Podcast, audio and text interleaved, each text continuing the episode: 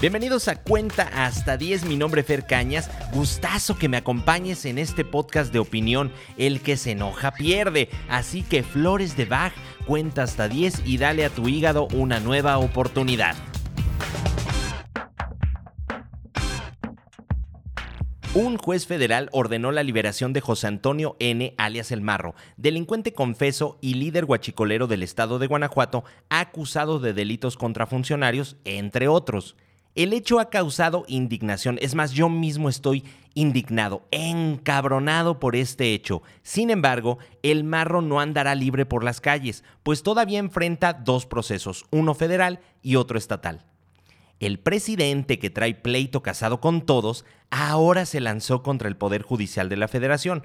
No es la primera vez que desde su púlpito mañanero lanza acusaciones contra jueces federales por decisiones que no van con su agenda centralista y llena de autoritarismo.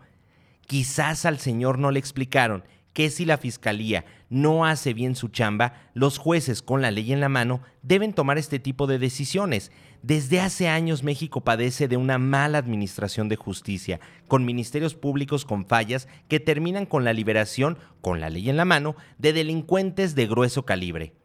Lo grave del asunto es que el secretario de Marina, José Rafael Ojeda, acusó al Poder Judicial de la Federación de ser enemigos, porque hay jueces que impiden concretar las detenciones. Grave, gravísimo el comentario del secretario de Marina. Evidentemente el presidente de la Corte, Arturo Saldívar, en su cuenta de Twitter, señaló que los jueces garantizan la defensión de los derechos humanos y de la Constitución. Y repito, de la Constitución y remató diciendo que un poder judicial independiente es esencial para la democracia. ¡Sas, culera! ¿Será esto un primer desencuentro entre el presidente Saldívar y el presidente López Obrador? Eso está por verse.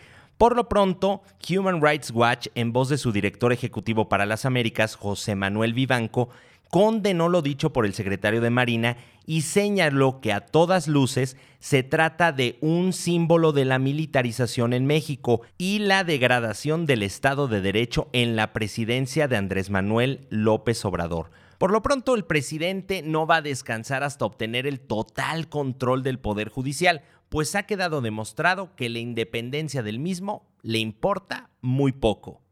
Esto fue Cuenta hasta 10, mi nombre es Fercañas, sígueme en todas mis redes sociales como Fercanas Oficial, estamos en todas las plataformas de streaming, muchísimas gracias a todas las personas que nos han escuchado. Y tú no olvides compartir, nos escuchamos hasta la próxima, Agur.